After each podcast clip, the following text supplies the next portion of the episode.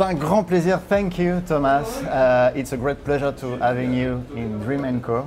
It's an honor in English. First, you have to apologize my accent, okay? It's alright. You swear, apologize. Je comprends euh, un peu français et tu parles un peu anglais, donc Ok. we will understand each other. No woman, no cry. C'est la base. C'est the base.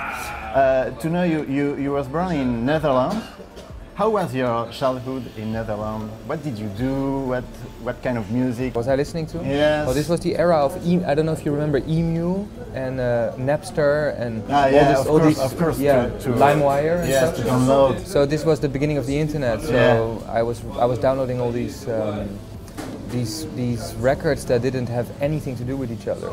So from I could go from Nirvana to Wu Tang to um, Nick Cave. Oh, yeah. You know. Uh, it was Scott Walker, Bowie. It, it just kind of was quite random, and I think this is also a typical thing of our generation that we listen to music quite randomly. Yeah. You know, we go from one thing to another as long as it's it resonates with us.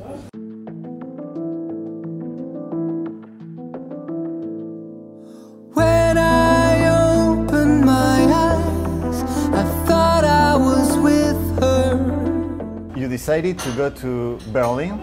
We're talking about 2006-7, so there was a lot of great indie music at the time, but also great electronic music. So I felt I wanted to explore that. I, I was I was interested in everything that had keyboard, keys, and synthesizers. So I had no idea how to work with it, but I wanted to do more of that. It excited me. So Berlin was naturally an interesting choice. However, I didn't really find a scene that I was imagine was hoping to find. I, I, I didn't really belong anywhere there. I realized that Berlin is a city where everybody just comes and goes. Yeah. So it was a bit of a misconception. You know. And how long do you stay in Berlin? Uh, the time to do your first album, Hylas?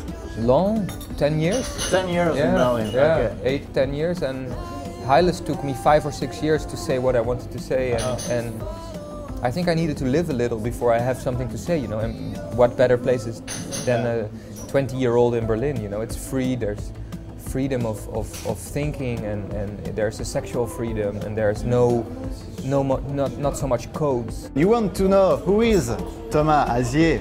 Remember, Red Eyes.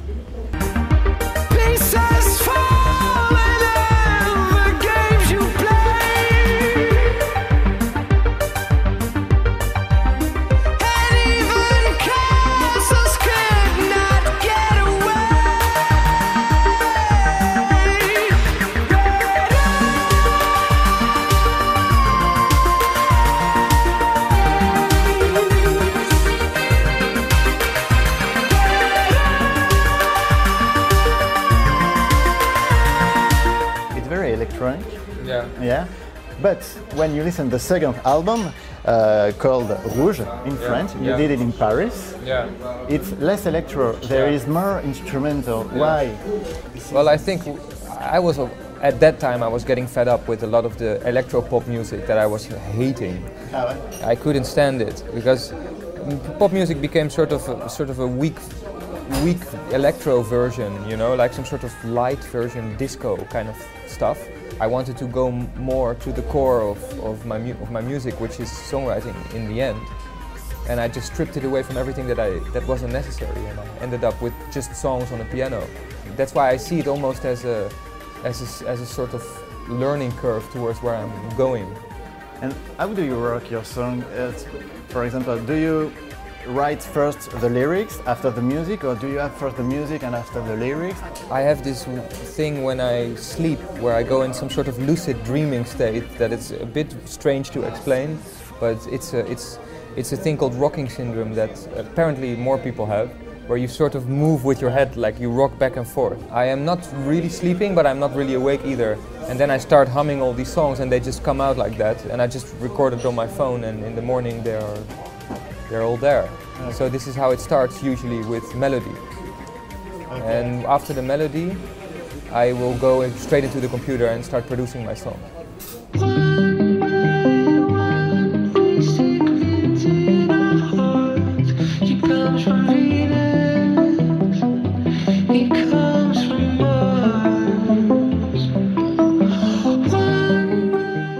With Thomas to talk about the new album called Stray. It's very interesting uh, as an album, as a new album, because um, I have the feeling that it's a mix of your two uh, albums, um, and, and uh, Rouge. Uh, is it the idea?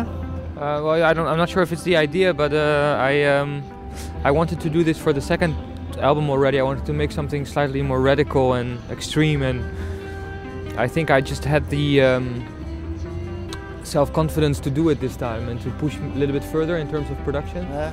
And um, yeah, I just traveled all over the place to record it, and, and I didn't have any outside influence, not much. I was just doing it on my own on my laptop. So um, also, I, be, I an important development is that I became independent, you know, for this album. So no more big labels. You are or free, Thomas. I'm, you I, are am a free man. Yeah, yeah, yeah. Yeah. To have an idea, what is this new album, the video, Wild Horses? On en parle juste après, tout de suite. Since it's raining, raining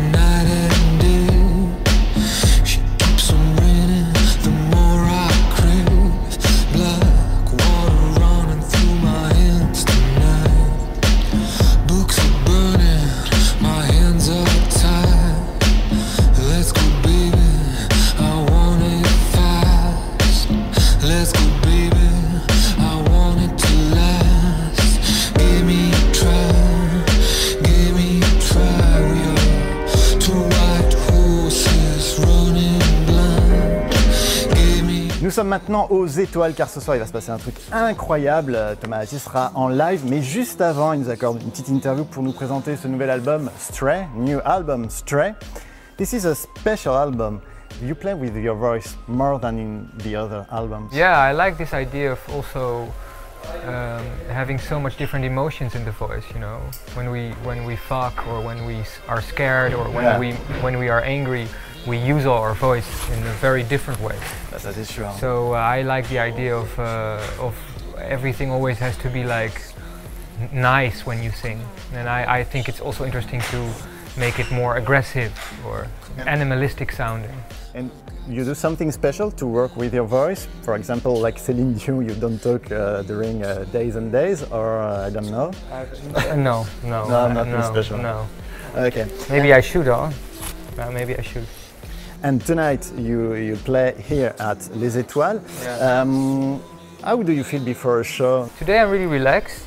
Um, Thanks to us, of course. possibly, possibly. of course. The Dream Co, évidemment. But um, I feel uh, I'm just happy to be on tour, man.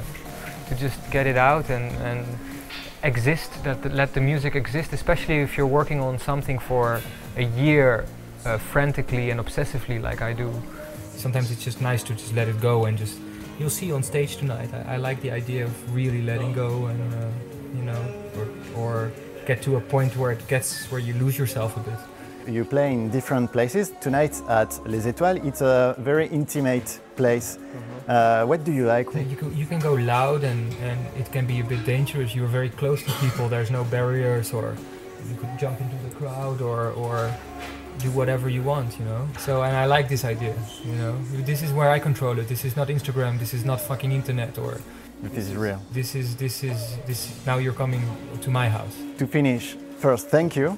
Because it- it's a great honor. C'est un grand honneur, oui. Sur Dream Co, ça se passe. Une exclusivité. Il a choisi Dream Co pour présenter son nouvel album Stray. Achetez-le, écoutez-le, venez le voir sur scène. Il reviendra en France, c'est sûr. You will, you will come back in France. You promise? yeah. Ok.